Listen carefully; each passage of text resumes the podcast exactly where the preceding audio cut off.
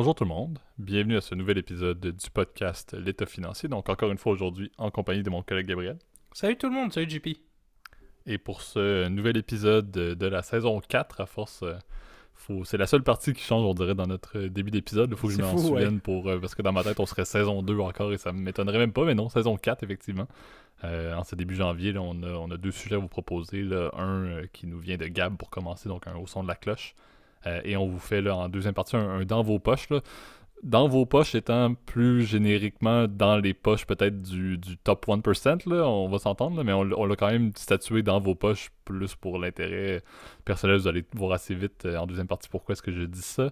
Euh, peut-être aujourd'hui, et c'est plus rare, pour une première fois, on va peut-être parler de moins d'éléments qui sont liés au niveau des marchés, mais quand même, je pense, que tu peux faire le petit, le petit disclaimer de début d'épisode, vu qu'on ne va pas forcément aborder des, compagnies euh, directement euh, listées pour la majeure partie de l'épisode comme on le fait d'habitude. Oui, enfin après, c'est sûr qu'on va parler de sujets de finance, donc je pense que ça s'applique toujours dans notre cas. évidemment, n'oubliez pas que tout ce qu'on parle, évidemment, il ne s'agit pas de recommandations officielles de placement ou vous êtes libre, maître de votre destin, c'est pas de notre faute, c'est s'il y, y, a une conséquence, on va dire, financière à, ce qu'on raconte, ça a des buts éducatifs, etc. Consultez un expert si vous avez plus de questions euh, sur votre situation euh, financière personnelle. c'est vrai que là, pour le coup, on devrait l'enregistrer, celle-ci.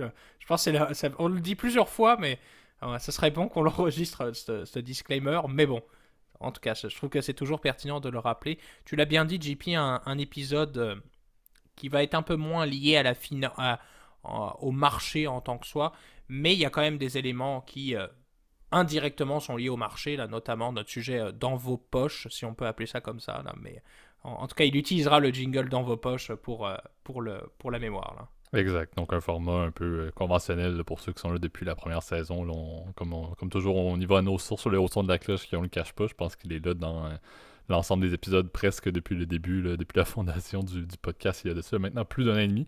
Euh, et le Dans vos poches qui était également le segment initial. Donc euh, partons ça avec justement le premier segment au son de la cloche. Parfait. Donc, euh, premier sujet qu'on intitulera l'ABC des M&A. M&A, bien évidemment, on s'entend, je l'ai dit en anglais, c'est justement pour ça, c'est les fusions-acquisitions. On en a déjà parlé dans d'autres épisodes, un petit peu du concept, on a parlé d'exemples, on, aime quand même beaucoup ce, concept-là et c'est quelque chose en finance qui est fort intéressant et qui est aussi, on le dit depuis le début de la pandémie, fort intéressant et, très d'actualité avec les, valorisations de compagnies qui sont euh, parfois en hausse, parfois en baisse, on va s'entendre. Dans certaines industries, il y a des consolidations quand même assez majeures. Euh, donc, Gab, tu m'as lancé la balle pour qu'on tombe un petit peu plus en détail là-dessus. On ne veut pas aller trop dans le technique, mais il y a quand même beaucoup d'éléments. Je, vais peut-être entamer avec peut-être une, prémisse sur à quoi ressemblent euh, des fusions-acquisitions ou c'est quoi les grandes lignes des fusions-acquisitions avant une transaction. Puis chez Gab, tu as beaucoup de contenu par la suite, peut-être sur euh, c'est quoi la, résultante, si on peut dire, au niveau d'une fusion-acquisition, un petit peu les avantages, euh, en fait c'est quoi le but concrètement de faire des fusions acquisitions pour des compagnies? Donc je vais peut-être te laisser en, deuxième partie de faire euh, faire ceci là. Euh, je sais pas si tu voulais ajouter quelque chose là avant encore une fois officiellement dans les dans les notes en off on, avait quelque chose d'assez carré donc on s'est entendu pour pour sortir un petit peu de ça mais je sais pas Gab si tu veux faire un petit mot avant que peut-être je lance très très très brièvement à quoi ressemble une démarche initiale si une compagnie décide de vouloir se lancer dans une procédure de, de M&A.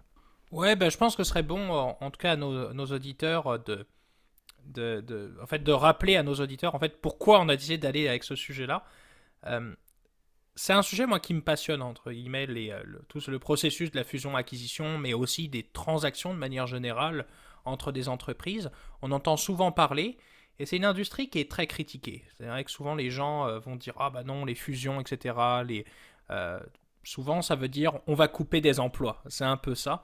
Euh, en revanche, c'est un, c'est un phénomène qui est passionnant et qui en réalité amène en, fait dans un manière générale, oui, à des conséquences parfois positives, euh, je te dirais pour les actionnaires, on a aussi des négatives, donc et la plupart du temps, le but c'est de contrecarrer ces aspects négatifs là, évidemment par par ces points positifs. Donc, euh, je pense que c'est un peu le le but aujourd'hui de, de, démystifier en fait cet univers qui est parfois méconnu et et moi qui en tout cas, m'a toujours passionné. Tu vois, je, ressors de d'examen, entre guillemets, de, valuation, etc., et de, stratégie de, de fusion-acquisition. Et je pense qu'on pourrait en parler pendant des heures. Et on, va essayer de rester ça quand même dans un cadre assez rapide, dans une, vingtaine de minutes. Exact, parce que je crois que tu as bien soulevé un des, points quand même assez, assez majeurs des MNE, le fait qu'on voit souvent le, résultat, qui est une fusion ou une acquisition, on s'entend, on ne le cachera pas, mais qu'on voit rarement les détails du processus parce que ce processus-là se fait dans la logique où l'information ne doit pas être publique. Donc, on s'entend que la majorité des étapes qu'on va parler aujourd'hui, ou le processus, ou les avantages, ou les réflexions, tu l'as dit, les, étapes de valuation également avant, cette transaction-là, c'est des choses qui se passent en marge de toute chose. Parce que si moi, je suis actionnaire de l'une ou l'autre des compagnies qui sont ciblées, par exemple, par, par cette transaction-là, en général, je vais la prendre justement vers la fin du processus, lorsque les choses sont quand même bien en place. Euh, donc, c'est vrai qu'il y a beaucoup de. c'est quand même très opaque comme processus, et du moins pour les investisseurs et les personnes qui ne sont pas initiés. Euh, donc, peut-être je vais entamer avec un peu la, démarche. Donc, comme on se dit, si on, prend un exemple très bâtard d'une compagnie qui décide de dire OK, let's go, on veut, on veut faire une fusion-acquisition. Euh, il y a souvent des étapes préalables. Je vais peut-être te laisser, Gab, par la suite vers la, section de l'évaluation que tu pourras entamer, là, mais concrètement, si on peut dire la paperasse préalable quand on part d'un projet, euh, c'est quand même assez, et c'est toujours très très imbriqué avec euh, souvent une institution bancaire. je vais te laisser peut-être, euh, Gab, faire un petit topo un petit peu plus tard sur l'investment banking, qui est un, domaine super intéressant, la finance et de, la finance de marché plus, plus généralement. mais officiellement, c'est en marge avec ce, genre de, de partenaire-là qu'une compagnie qui va décider de vouloir faire une acquisition, par exemple, va se lancer justement dans sa stratégie. Donc, la première étape, bien évidemment, c'est de définir la stratégie. C'est pas très, très compliqué. C'est de trouver c'est quoi l'intérêt de cette compagnie-là à vouloir agir dans une fusion en question. Pourquoi est-ce qu'on veut se lancer là-dedans? si on, avec l'ensemble des capitaux qui vont, et, l'endettement et le, cash et les contraintes qui peuvent en découler, on va pas faire ça pour rien. Donc, souvent, encore une fois, c'est de voir est-ce que c'est lié à l'expansion de produits, par exemple, ou parfois il y a des logiques aussi d'accès à des, à des marchés, d'aller chercher, d'aller engloutir des concurrents, etc. Donc, c'est souvent des, fins très commerciales, on va s'entendre, à la base de tout ça. Euh, deuxième élément est très simple également, le fait de définir les critères qui vont être encore une fois en partenariat avec plusieurs partenaires. Est-ce que je veux m'installer par exemple en tant que compagnie dans des nouveaux secteurs géographiques où je ne suis pas? Est-ce que je recherche par exemple à augmenter mes marges, par exemple de profit, etc. Donc en ayant acquérir des compagnies qui ont une très bonne performance? Donc encore une fois, comme je disais, je vais, je survoler euh, ce segment-là. Euh, ou cette partie-là. Et, le troisième, quatrième point, bien évidemment, c'est d'entamer qui sont les, potentiels targets ou les compagnies qu'on voudrait acquérir et d'entamer la démarche de contact. Donc souvent, dans un processus de fusion-acquisition, le résultat est bien évidemment avec une seule et même compagnie euh, en général, mais à la base, il y a justement dans ces critères-là, dans cette démarche-là, il y a souvent une liste qui va être mise en place de compagnies à acquérir pour justement garder le leverage pour la compagnie que je suis, par exemple, euh, et, c'est là, euh, officiellement, que les discussions vont s'entamer, que finalement, le, best deal ou celle qui va être la plus faisable également va passer dans les étapes suivantes avec l'évaluation, etc. Donc, la démarche très moi, j'appelle ça plus du, qualitatif, puis Gab, je te laisse faire le, quantitatif par la suite. Là. Mais c'est quand même assez. C'est un peu de la gestion de projet. c'est un, projet, si on peut dire, d'une envergure qui est beaucoup plus imposante que bien d'autres projets au sein d'une compagnie. On, va pas se le cacher. Mais en tant que tel, à part le fait de mettre en place une bonne vieille chic, Gab, tu peux, tu peux, tu serais plus du genre à rouler les yeux. Moi, je suis peut-être plus le gars quali, toi, un petit peu plus le gars quanti là-dessus. Là. Mais tu mettre en place une stratégie, définir des critères, définir encore une fois une liste de compagnies puis entamer euh, des, discussions avec ces compagnies-là. C'est, euh, c'est, euh, c'est le gang-pain, encore une fois, là, des, des, gestionnaires de projets à l'intérieur des compagnies et des compagnies de consultation dont on salue certains collègues. Ouais, ouais, exact. Et c'est, tu l'as bien résumé, je trouvais ça bien d'avoir divisé effectivement en première partie. En fait, c'est, tu l'as bien dit, c'est les rationals. C'est pourquoi on va aller acheter une entreprise. Alors, c'est vrai que tu l'as bien mentionné, acquérir de nouveaux marchés, ça c'est ce qu'on appelle des synergies, on appelle ça des synergies de manière générale. Quand on, quand on fait en stratégie de fusion-acquisition, ce qu'on veut c'est de faire soit des économies de coûts, on appelle ça des cost synergies, donc des, synergies de coûts en fait, donc euh, couper évidemment dans des coûts euh, inutiles si tu veux. Euh. je vais te donner un exemple très simple. quand tu as une, une, compagnie qui fusionne, donc qu'achète l'autre, et on rentrera plus dans les détails du type type d'offre qu'on peut faire, parce que c'est encore une fois, ça peut être très, très complexe et, et évidemment, on va faire un survol. Je ne veux pas vous perdre je veux pas, je veux pas que le public s'endort comme il l'a fait, par exemple, avec, euh, avec mes discussions sur l'industrie du bois il y a quelques semaines. C'est pas le, c'est pas l'objectif. Euh, je te dirais, les, les synergies, c'en est une. Donc, couper dans les coûts. Donc, par exemple, euh, le fait d'avoir deux conseils d'administration, bah, c'est une source de coût, évidemment, qui est, importante. Donc là, tu n'aurais plus qu'un seul, donc évidemment, c'est mieux, tu vois. Euh, n'as plus qu'un seul CEO à payer, donc tu n'en as pas deux, donc euh, ça fait des économies de salaire, même si, bon, la première année, c'est très critiqué, mais tu as les fameux golden parachutes qui existent dans, l'industrie, mais qui, qui, est évidemment pris en compte, tu veux.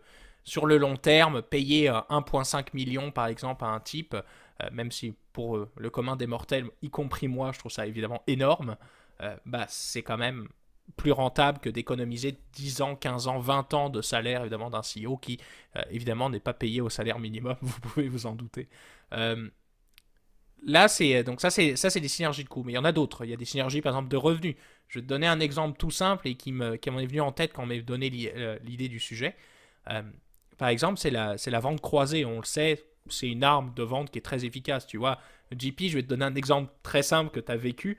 Euh, quand tu as acheté ton, ton appartement, euh, tu as fait affaire avec un, conseiller financier dont, on taira le nom, mais qui mhm. faisait ton prêt. Quel est le, un des premiers trucs qu'il t'a proposé?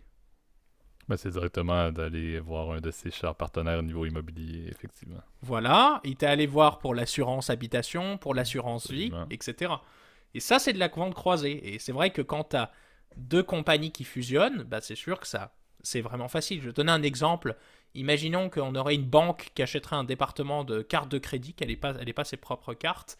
Bah tu vois, quand tu rencontres ton conseiller, il dit ah ben regardez, euh, on fait le prêt, mais regardez, hein, je peux vous faire une offre par exemple sur la carte de crédit. Et évidemment, toi, client pigeon, entre guillemets, bon, ça c'est pas pour être dénigrant, mais vous m'avez compris, tu vas aller la signer. C'est ça la vente croisée, c'est que tu fais effectivement avec une chose, tu fais l'autre, etc. Quand tu vas voir le concessionnaire automobile, tu prends l'assurance euh, de ton véhicule avec leurs collègues de telle ou telle compagnie, puis ils reçoivent une commission, etc. Tout est fait pour ça. Et ça, c'est des, synergies de revenus. Donc ça te permet de booster tes... C'est-à-dire que la somme de A plus B fait plus que, comment dire, que la, somme des, des, des deux compagnies séparées, tu vois. Et ça, c'est de la vente croisée. Tu as aussi des synergies opérationnelles. Les synergies opérationnelles, c'est assez c'est non quantitatif. C'est pour ça que je trouvais ça drôle que disent que j'étais pas quant. Je suis assez. Je trouve que tu es très quant aussi euh, là-dessus. Je pense au, au, jour le jour. Mais euh, par exemple, le fait d'avoir un meilleur CEO, donc quelqu'un qui gère mieux le business, bah, ça a une valeur qui n'est non, comment dire, euh, qui est non quantifiable. C'est difficile à le quantifier. Par exemple, d'avoir une entreprise avec une culture d'entreprise qui est beaucoup plus basé par exemple sur la croissance. Par exemple, euh, euh, je donnais un exemple tout simple. Imaginons qu'on ait une, une, compagnie assez ancestrale qui se fait racheter par une start-up. Bah, tu vois, tu vas avoir deux vibes et tu vas attirer potentiellement avoir une meilleure rétention de ton, ton personnel. C'est difficilement quantifiable, mais tu vois, c'est un, un, argument de choix. Et le dernier, je pense, c'est des synergies financières. Alors, les synergies financières, c'est comme tu es une plus grosse compagnie aux yeux du monde. Donc, exemple, tout simple. Par exemple, Kraft et Heinz, qui sont deux compagnies euh, au début, bah, une qui est spécialisée dans le ketchup, on le sait bien, puis l'autre qui est, qui est spécialisée dans la moutarde, ou la, enfin Heinz c'est plus les... Euh, euh, Kraft, pardon, c'est les... c'est les macaroni au fromage. C'est ça, les macaronis au fromage, puis les... Les, il est connu aussi. D'ailleurs, si vous faites un mix, une parenthèse qui a pas rapport, mais si vous faites un mix entre le macaroni au fromage et le ketchup, j'avoue peut-être que notre relation va s'arrêter là. voilà, voilà, c'est puis c'est une bande croisée quelque part, tu vois. C'est une bande croisée et, en fait pour ceux de certaine manière, il y, y, avait un besoin. Dans cette, fusion là, c'était écrit quelque part, il fallait qu'on lise les documents mais ça devait être marqué effectivement. Pour nos amis euh, d'outre-Atlantique, le macaroni au fromage, c'est un peu l'étudiant le repas de l'étudiant pauvre, si tu veux qui euh, un peu comme les nouilles, les instant noodles quand t'es euh, quand t'es quand t'es un peu en fin de mois, c'est ce que tu manges. C'est un peu comme mettre du, mettre du fromage dans votre bac de recyclage. je crois que ça a le même goût que de manger ce magnifique produit-là. C'est, ça, un goût particulier. Moi, je dois t'avouer, j'ai dû manger ça deux, trois fois.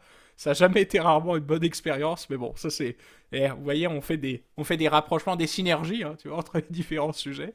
Euh, et euh, voilà, les synergies financières, c'est que tout simplement, tu apparais plus gros auprès des prêteurs, etc. Donc quand tu es plus gros, évidemment, c'est plus facile de faire, tu fais des, des économies d'échelle en plus. Et comme tu es plus gros, bah, les gens te voient beaucoup plus facilement, etc. Les gens te reconnaissent plus facilement, les prêteurs veulent te prêter plus facilement. Vous m'avez compris. Là. Exact. Et puis c'est là, je pense, euh, sais, le, restant du processus, encore une fois, on va, on va pas passer dans le détail euh, et, tout, dans les, aspects légaux, les négociations et tout. Vous pouvez vous en douter qu'il y a encore une fois, on l'a mentionné, un nombre assez imposant d'intervenants. On, parle également, bien évidemment, de tout ce qui est dans le domaine des avocats, etc. Donc, c'est un, super beau domaine en termes de la quantité de personnes qui sont impliquées et d'experts qui sont impliqués. Euh, ce que je trouve intéressant, par contre, dans ce que tu soulevais au niveau des synergies, c'est et c'est un petit peu le défi. Là, je, vais faire un, peu un, avis assez direct sur les fusions en question c'est là où j'ai parfois des. Tu sais, quand on voit est-ce que ça passe ou ça casse au niveau euh, des, euh, des futures questions, c'est la quête des synergies. Tu l'as bien soulevé.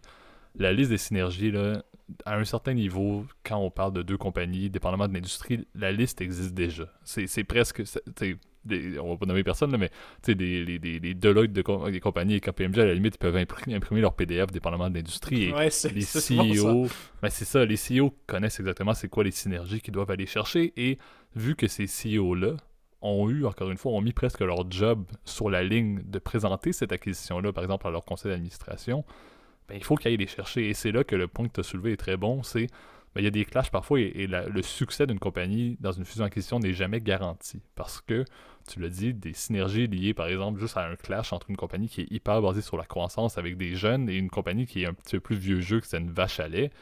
Mais ben, la synergie, comme tu l'as dit, d'aller chercher, d'aller élever des personnes qui sont super progressistes, qui ont une vision, encore une fois, plus, euh, plus poussée plutôt que des personnes d'ancienneté, ça va probablement clasher. Donc, ce que je trouve intéressant, c'est c'est vraiment. Moi, je. Puis encore une fois, c'est pas exactement ça, puis c'est très. Encore une fois, c'est très une position, mais c'est un peu un coin flip qu'on dirait en anglais. On, se retrouve un peu à ne pas savoir. Et tu l'as dit, la, position clé va être le CEO et bien évidemment son bras droit, son bras gauche en général, mais ces personnes-là vont avoir tellement d'emphase justement pour aller. Moi, je le vois un petit peu comme la liste d'épicerie, des synergies. Il faut presque les cochent une par une pour justifier l'investissement financier, pour justifier souvent l'endettement considérable que leur compagnie a dû prendre pour faire cette fusion-là ou cette acquisition-là.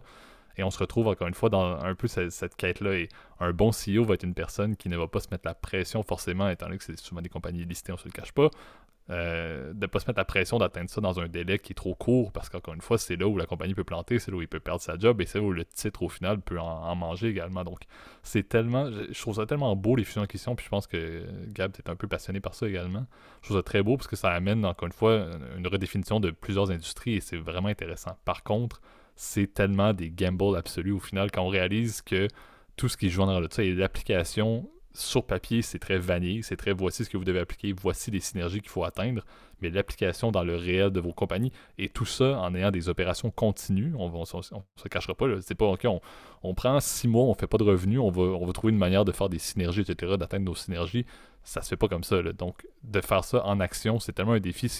Moi, je me dis un jour, on se reparlerait dans 50 ans, puis on aurait eu l'occasion en tant que potentiel euh, CEO de pouvoir vivre ça. Je me dis, ça doit être absolument passionnant, mais encore une fois, tellement stressant pour ces personnes-là de devoir euh, vivre ça. je, lis d'ailleurs euh, justement un, livre sur le CEO de, Disney, je pense que je vous en avais parlé, qui avait vécu la fusion de Disney et ESPN. Et puis, c'est exactement ça. tu sens que ta tête est sur un bûcher à peu près à chaque jour de ta vie. Euh, donc, c'est vraiment intéressant et encore une fois, tout est sur le dos du, CEO. Donc, c'est intéressant ce que tu soulevais. Le fait que les synergies sont la clé, le fait que les synergies sont la, justification et le raisonnement derrière euh, une fusion en question. Mais est-ce que l'atteinte de ces synergies-là est si simple que ça? Je serais pas prêt à dire ça. Et encore une fois, ça fait probablement beaucoup de nuits blanches pour les CEO, d'où mon take, ma vision qui est il y a beaucoup de valeur ajoutée quand, c'est bien fait, mais il y a beaucoup de gamble, il y a beaucoup de prise de risque et de probabilité, encore une fois, qui font en sorte qu'une fusion-acquisition, ce n'est pas du garanti. On entend souvent parler avec, euh, avec tambour et trompette des grands succès des fusions-acquisitions, mais euh, quand même, il y a un énorme volume de fusions-acquisitions qui se passe plutôt mal au final et qu'il y a au final une vente, par exemple, de la compagnie qui a été acquérie à perte et, qu'au final, la, compagnie acquérante en a, perdu euh, de faire cette transaction-là. Donc, très intéressant, effectivement, de voir ça. Ouais, après, c'est, ça, va dépendre évidemment de chaque, euh, de chaque deal, etc. C'est vrai que la, complexité, c'est vrai, dans la valuation, et je trouve que c'est un beau pot que tu fais, c'est qu'évidemment, ces synergies-là, elles sont prises en compte, mais il y a un risque qui est ajusté. quand, on, quand on fait euh, une évaluation financière, ben, on utilise plusieurs méthodes. Euh, je pense que la, la, plus connue, évidemment, et je pense que tous les étudiants en finance qui nous, nous écoutent, ou même les gens qui sont peut-être qui s'intéressent un peu à à comment ça fonctionne en fait, comment tu valorises une action, bah, la méthode la plus connue, c'est ce qu'on appelle le DCF. Donc c'est la, méthode, euh, ça s'appelle discounted cash flow, donc euh, valeur actualisée des flux monétaires libres en français. Donc évidemment ça fait pas de sens, tout le monde dit un DCF, ça, ça fait pas de sens. Un DCF, c'est la méthode principale, c'est tout simplement je vais valoriser en fait dans mon deal justement les cash flows que je vais pouvoir aller chercher dans cette nouvelle entreprise combinée. Et ça va me permettre de pouvoir évaluer qu'est-ce que je vais aller chercher en fait au niveau de ce, de deal-là. Et c'est par conséquent, c'est d'ailleurs ça qui va te permettre d'établir en fait le prix auquel tu es prêt à mettre. Donc c'est ton, offre maximale et dépend en fait de cette, synergie, de cette estimation que des coûts et de l'optimisation que tu peux faire. Et euh, quand tu fais une offre, donc euh, on l'a on l'a pas précisé parce que ça c'est plus un processus, je dois t'avouer, entre avocats, un délire d'avocat qui, qui est plus compliqué. Parfois c'est un, processus qui passe par des ce qu'on appelle des défenses. Qu'on pourra même faire, je pense, un épisode là-dessus parce que je trouve ça hyper passionnant. Là, c'est beaucoup plus technique pour le coup. Euh, sur les mécanismes de défense, on appelle ça comme ça. Euh, et ben, et ben c'est ce que euh, ton offre, elle va, elle va être faite effectivement de, plusieurs façons, tu vois. Et euh, ton offre, elle va se dire bon bah moi, j'estime ces synergies-là à temps. Et ben moi, je, je veux comment dire. Je veux comment dire mettre un prix maximum que je suis prêt à payer par action de la compagnie cible de ta ta ta. Et souvent, ça, ça vient avec un, petit montant en plus qu'on appelle une prime, une prime d'acquisition. Donc, euh, imaginons que l'action, elle vale, on parle de deux entreprises qui sont listées, donc euh, qui sont, qui sont sur les marchés financiers, donc à la bourse, inscrites à la bourse.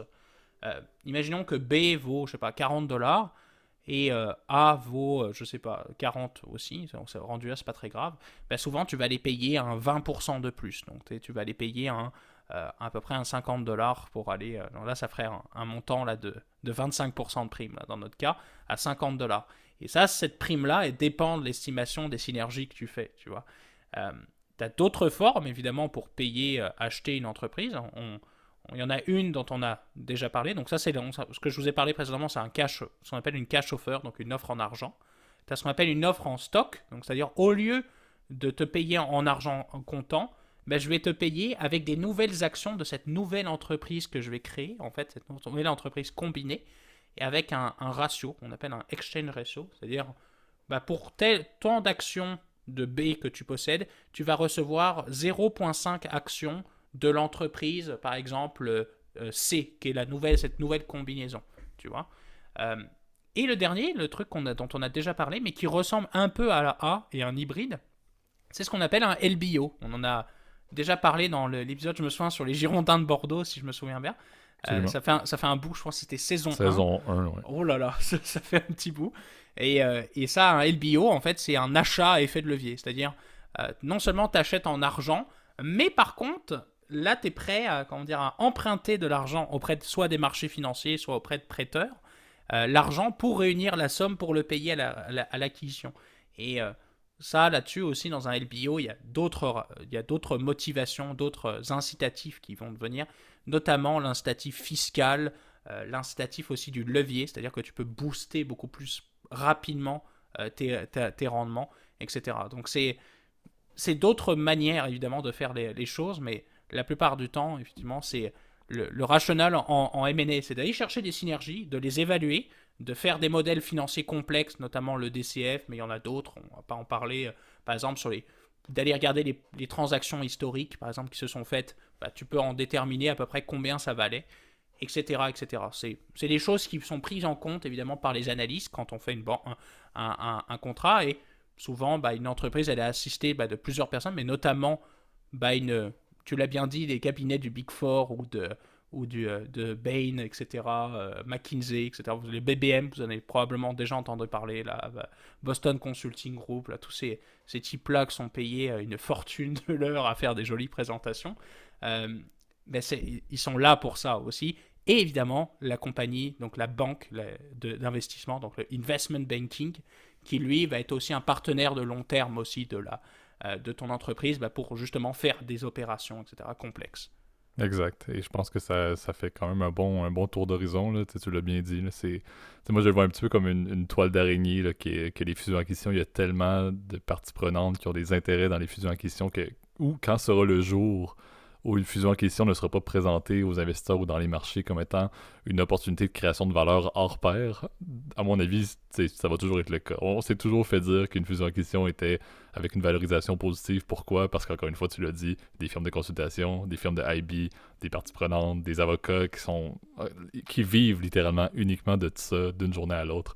Donc on s'entend que c'est pas demain la veille qu'on va entendre parler d'une acquisition qui ne fait absolument aucun sens euh, ça risque de toujours être plutôt favorable. Encore une fois, on prend ça avec un grain de sel, bien évidemment. C'est un petit poke à cette industrie-là qui, euh, qui œuvre en marge, mais qui, euh, effectivement, va toujours être créatrice de valeur d'une certaine manière. Ouais, c'est ça. Après, c'est vrai que de manière générale, tu l'as bien précisé, JP, c'est on, souvent on retient les bons exemples, mais on retient pas les mauvais. Les, les, mauvais, malheureusement, ils arrivent chaque année. Il y a des, exact. Et, en T, en période T, c'est toujours bon. En T plus un an, voilà. c'est là qu'on parle souvent. donc, euh, et même un an, je suis généreux parfois.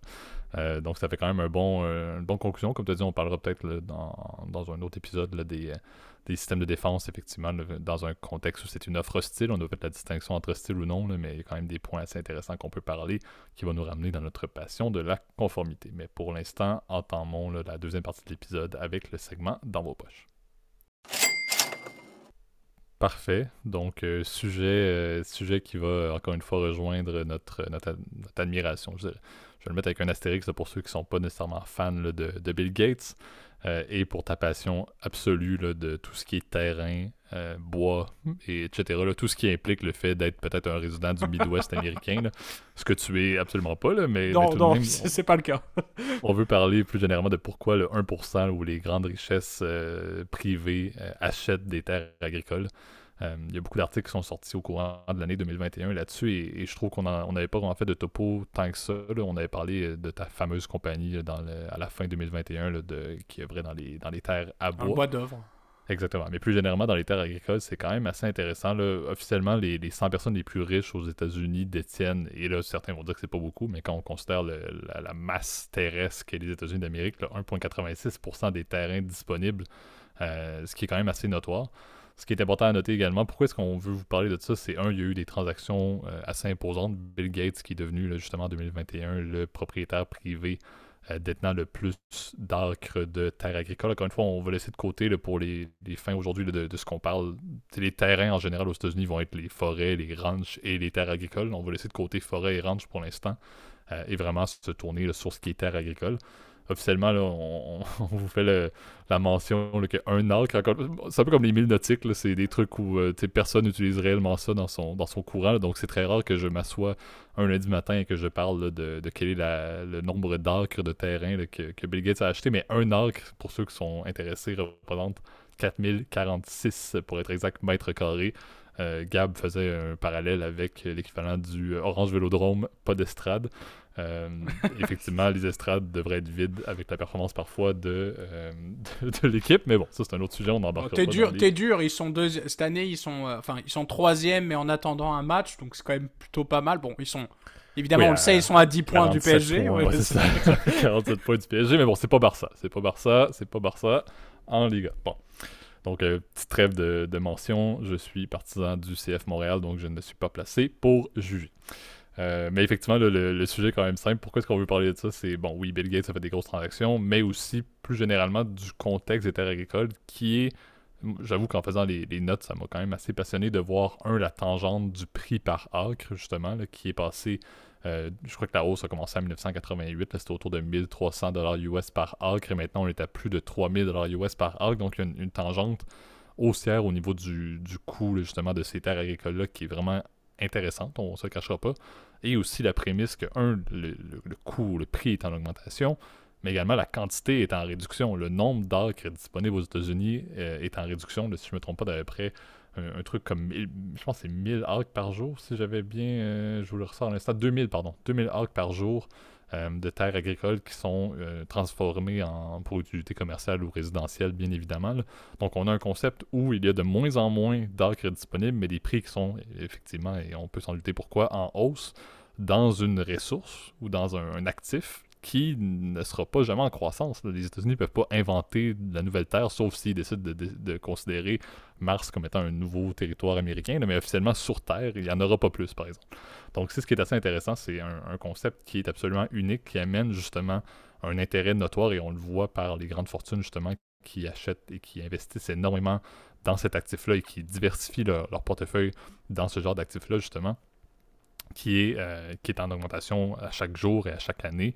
Euh, justement avec les Bezos de ce monde et tout qui s'ajoutent par le fait que ben, c'est absolument unique, c'est un investissement absolument parfait pour eux, qui, et on l'a dit, c'est un dans vos poches avec un astérix parce qu'on ne pourrait pas s'embarquer là-dessus avec le coût par acre, présentement, je ne vois pas le jour où on pourrait décider d'acheter des terres agricoles, ce qui paraît absolument fou, mais c'est tellement rendu trendy en termes d'investissement et tellement performant en termes d'investissement euh, que ça, ça, en vaut quand même la peine. Donc, je vais peut-être te, laisser, Gab, faire quelques points là-dessus. On, va peut-être parler des, du débat le plus général également au niveau de la, vision de ce, cette augmentation-là des terres agricoles pour la vision des fermiers. Qu'est-ce qui se passe pour ceux qui utilisent réellement la terre? Il y a quand même beaucoup d'éléments intéressants qu'il faut euh, se permettre de faire, mais je ne sais pas si tu veux faire quelques points, Gab, sur euh, la logique en termes d'investissement, qui est absolument prouvé que c'est un investissement absolument rentable et absolument incroyable. Bon, on sait que l'agriculture, c'est un enjeu évidemment mondiale, en fait, une, une conquête mondiale en fait pour les terres arables. Hein. On sait que ces dernières, elles sont limitées. Quand on parle de terres arables, c'est des terres qui sont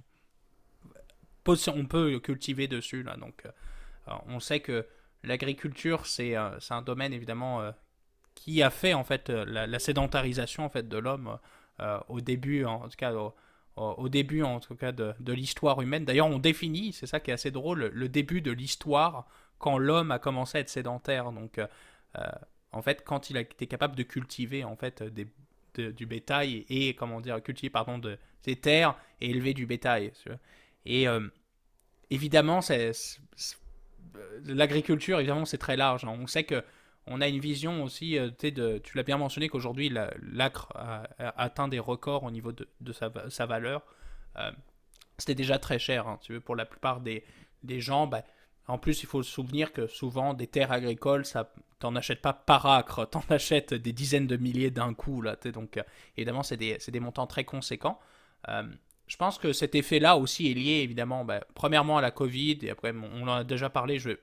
J'aimerais cette année, s'il vous plaît, chers auditeurs, de ne pas prononcer le nom de cette maladie, le syndrome respiratoire euh, de SARS, qu'on ne mentionnerait pas parce que ça, ça m'ennuie, et je pense que c'est mieux pour tout le monde qu'on ne le mentionne pas.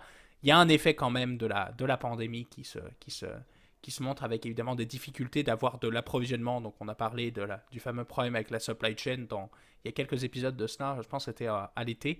Euh, et qui fait qu'aujourd'hui, bah, tu as une concentration vers des terres locales qui sont euh, euh, aussi plus proches et on peut cultiver toutes sortes de choses.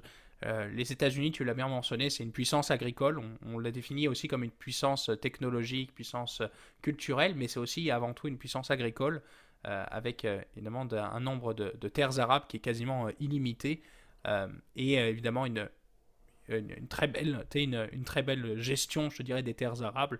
Euh, les terres du Midwest sont connues hein, depuis la ouais, L'ouest du, du, Mississippi, c'est notoire et c'est impressionnant la quantité justement d'acres euh, qui peuvent être utilisés, la fertilité de, de ces terres-là à l'ouest du Mississippi, c'est absolument notoire. La conquête de l'ouest était en partie pour ça, on ne cachera pas. Exact, et la conquête de l'ouest à l'époque, on te donnait gratuitement des terres pour que justement tu colonises évidemment des régions qui étaient euh, évidemment inhospitalières, enfin où il n'y avait pas un chat pour, euh, pour faire un, un raccourci. On salue, le Dakota du Sud et l'Iowa. J'allais te dire le Nebraska, mais c'est un peu, c'est, un peu ce genre d'État, évidemment. Dans la zone, L'Oklahoma, etc. Tous les États du Midwest américain qui étaient euh, évidemment misérables avant, de, avant la, la colonisation. Euh, et aujourd'hui, bah, évidemment, ce sont des, sont des régions qui, oui, peuvent paraître très pauvres, étant donné que, bon je pense que les revenus des gens est, un peu plus faible que dans certains États, par exemple dans l'Ouest, mais c'est des États qui ont évidemment une, sont des très grandes puissances agricoles. Donc euh, euh, tout ça a débuté évidemment avec, je pense, l'achat de la Louisiane, on le rappellera à Cocorico en 1803 euh, par les par les, par les États-Unis auprès évidemment de notre notre ancien empereur Napoléon Bonaparte. mais bon, on, ne parlera pas pendant des heures là-dessus, mais tu vois, tu as aujourd'hui évidemment des terres agricoles qui intéressent les investisseurs. Et euh, je pense que ce serait bien, JP, de revenir un peu sur pourquoi investir en agriculture, parce que c'est un...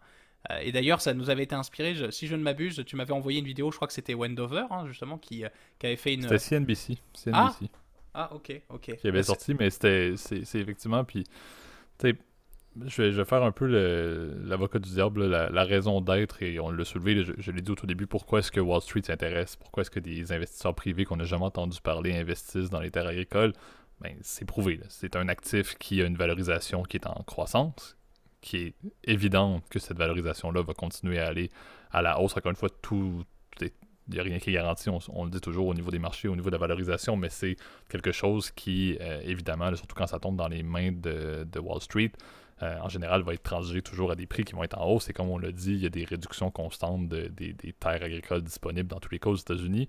Et en plus de ça, c'est une classe d'actifs qui n'est pas affectée du tout par ce qui se passe au niveau des marchés boursiers. Donc l'intérêt pour les grands investisseurs privés, l'intérêt pour les Bill Gates, pour les Bezos de ce monde, etc., d'investir dans des terres agricoles, c'est simple, c'est de dire je pense que dans le, fameux vidéo, il y avait une mention qui était faite, quand les, les, bourses ont planté à peu près de 40% en deux semaines euh, en, mars 2020, euh, la personne qui avait, il y avait un propriétaire euh, de terre agricole américain qui parlait puis qui disait moi je suis levé puis c'était en hausse de 5%. Fait que ça, il y a tellement une décorrélation complète que c'est justement ce qu'on veut dans une diversification de portefeuille, pas pour des investisseurs comme nous, mais des investisseurs comme les grandes fortunes, c'est certain qu'eux, ils peuvent, on s'entend, c'est des personnes qui sont du genre à investir également dans les metaverses, etc. Donc, ils recherchent des opportunités d'investissement justement pour décorréler leur portefeuille uniquement des, marchés boursiers. Donc, il y a un intérêt notoire.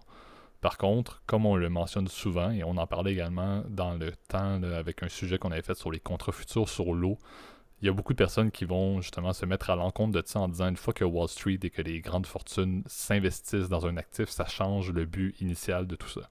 Et là, on s'entend, on, irait, nous, là, où on écouterait présentement sur l'état distance, mais une, euh, une enchère pour des terres agricoles qui sont en vente. Et c'est juste des personnes à cravate. Il n'y a plus de petits fermiers qui peuvent dire Ok, je vais augmenter mon terrain, ma, terre agricole, je vais aller dans une enchère comme, ça, comme ils faisaient à l'époque, puis ils vont acquérir des nouveaux lopins de terre. Ça se fait plus comme ça maintenant. C'est des analystes ou des représentants d'investissement de, des grandes fortunes mondiales qui vont aller dans ces enchères-là. Ça, ça dénature un petit peu le, but initial qui est ben, ce terrain-là, c'est pas juste un actif, c'est pour faire des betteraves ou des fraises. On s'entend, ça, change beaucoup. Maintenant, chaque terre devient un signe de dollar et non la finalité réelle qui est de, produire ou de, cultiver quelque chose qui va être consommé au final. Donc, il y a beaucoup de personnes qui vont justement mettre un, problème là-dessus. Donc, il y a ce, point-là, ça vient dénaturer l'utilité centrale qui est problématique. Et en plus de ça, l'autre problème qui fait en sorte que les terres agricoles passent de plus en plus aux mains, non pas des fermiers qui les détenaient justement, ou des familles de fermiers, mais vers des investisseurs institutionnels ou des, des investisseurs privés, pardon, c'est le fait que ben, ces investisseurs-là, justement, tu l'as dit, avec la maladie qui court depuis à peu près deux ans et qu'on ne nomme pas, euh, ces personnes-là se retrouvent avec des difficultés financières, elles ont de la misère avec leur, à, trouver des, personnes pour justement des employés à, faible coût, etc. Donc leurs liquidités sont difficiles. Et ces personnes-là ont le goût également de faire leur retraite. Donc l'intérêt des fermiers qui sont propriétaires des petits fermiers de vendre leurs terres, ben, c'est élevé. Donc avec les sommes qu'ils peuvent obtenir, ils sont prêts à les vendre leurs terres. Donc les terres, ils vont, tu dirais, ok, j'ai un terrain qui est absolument minable, tout petit en Iowa, je pourrais vendre ça 1,5 million. Ça fait ma retraite, ça fait également mes liquidités pour que je puisse continuer à opérer parce que c'est certainement pas Jeff Bezos qui va venir cultiver la terre lui-même et tout le monde est content au final. Donc, il y a littéralement un match parfait dans cette industrie-là pour qu'il y ait un transfert des, des, terres, justement, vers les investisseurs institutionnels, vers les grandes fortunes. C'est évident, intérêt financier et, comme on l'a dit, intérêt même des propriétaires de vendre. Et on se retrouve avec cette tangente-là qui fait en sorte que pour Bill Gates, justement, qui est rendu le plus grand aux États-Unis, ben, il obtient à la fois une terre qui a une hausse de valeur, donc sa valeur commerciale, s'il décide de la revendre à un certain point, on s'entend le cours euh, par acre, on l'a dit, est en hausse assez constante. Et de l'autre côté, ben, il obtient une terre qui est occupée par un fermier qui vient de la vendre qui vient de lui vendre. Et ce fermier-là va donc se ramasser à payer un loyer pour sa terre. Donc le fermier va pouvoir continuer à opérer avec son 1,5 million en compte courant, tout va bien, on est bien content. Et il va payer un loyer à la compagnie, à la Shell Company, on s'entend de, Bill Gates, c'est pas son compte personnel, mais, mais, Bill Gates, au final, va recevoir, non seulement va avoir la détention et la valeur qu'il va pouvoir revendre, mais en plus de ça, de l'autre côté, il y a ses revenus courants de loyer qu'il va obtenir sur les terres qu'il détient. Donc, c'est une, à la fois une vache à lait et une, une, augmentation de la valeur euh, de, de ces propriétés-là. Je trouve ça drôle que je trouve ça drôle que tu aies dit justement oui. vache lait en sachant et que c'était même pas c'était même pas pensé. Mais c'est, un petit peu c'est la problématique, c'est que sur papier et, encore une fois on l'a dit, c'est réservé au 1%. Donc on, on, sait pas demain que je vais commencer à aller faire des tours à 45 minutes de mon domicile pour trouver une terre que je pourrais acheter là. Mais en termes d'investissement et en termes d'actifs, ça fait longtemps que je n'ai pas lu pour un épisode sur quelque chose qui fait autant de sens et que je peux. Ah, la seule chose que je peux dire là-dessus, puis je pense que je suis, très sur, sur l'opinion un petit peu aujourd'hui, mais c'est, c'est, bravo. Il n'y a absolument rien de mieux. Tu me donnerais, tu me donnerais le choix entre des fonds mutuels, la crypto-monnaie ou une terre avec des vaches. Je mettrais tout sur des terres avec des vaches, honnêtement. Ayant la capacité d'acheter, et encore une fois, l'intérêt et la connaissance de fermier, parce qu'encore une fois, c'est pas demain la veille que je vais mettre la salopette et, vendre mon, mon, SUV pour un, tracteur à grains. Là.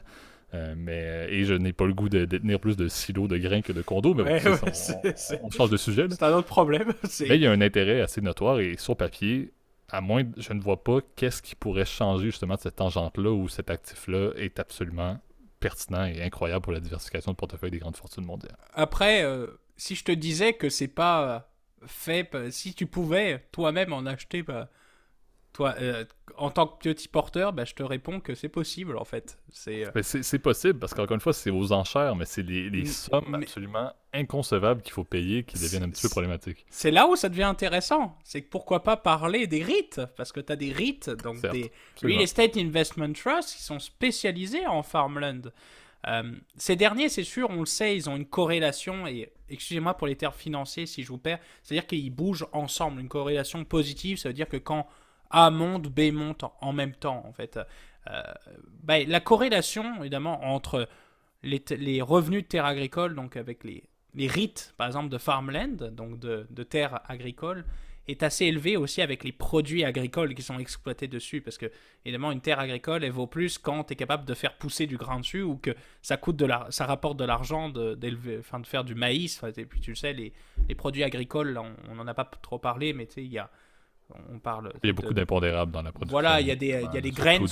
surtout dans la, la, fameuse Tornado Alley euh, américaine, par exemple. Exact. Et puis il y a, il y a, plein de, il y a plein de types de produits, mais par exemple, il y a ce qu'on appelle les grains, donc euh, euh, tout ce qui est, comment dire, le maïs, le soja, le, évidemment le, le blé, etc., l'orge, le, etc. C'est très je vous, je vous, apprends quelque chose, il y a de, l'orge dans la vie, hein. c'est du houblon, etc. Enfin, il y a énormément de choses.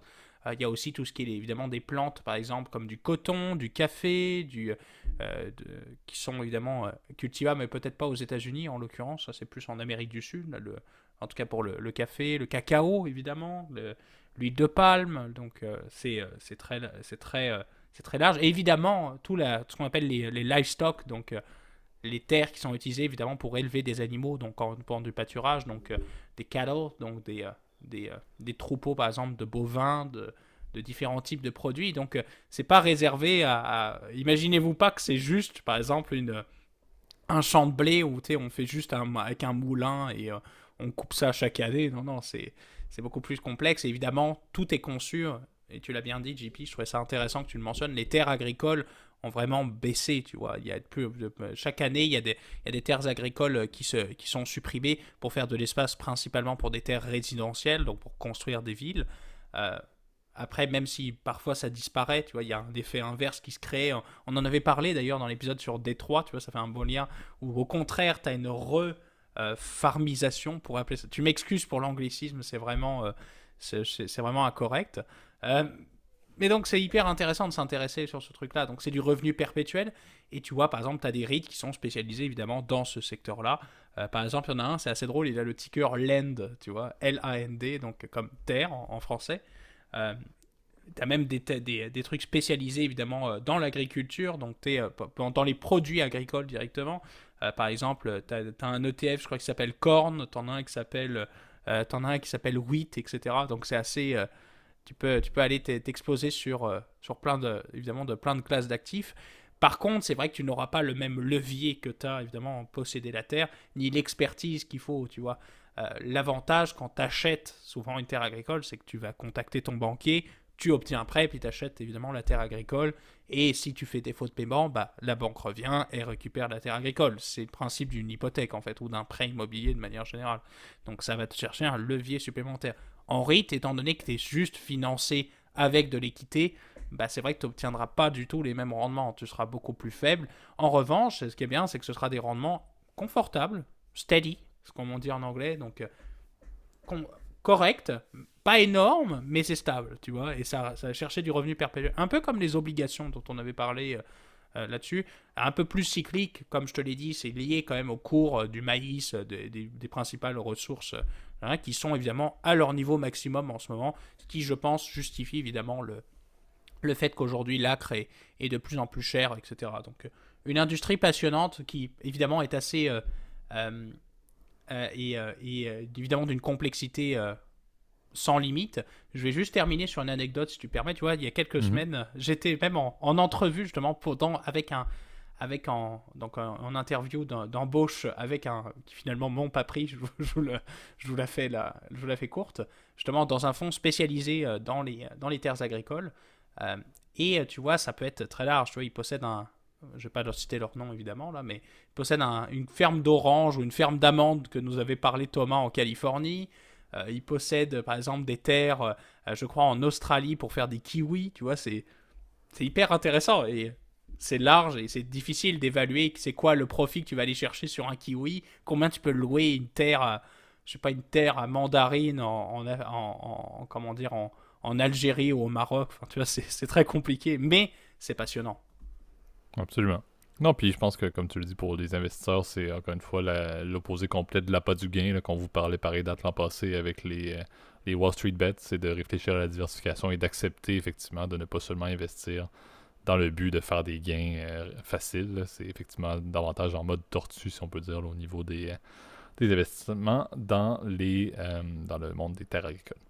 Je pense que ça fait pas mal le tour pour aujourd'hui, donc assez intéressant comme toujours là, Merci, pour, pour les deux, les deux sujets.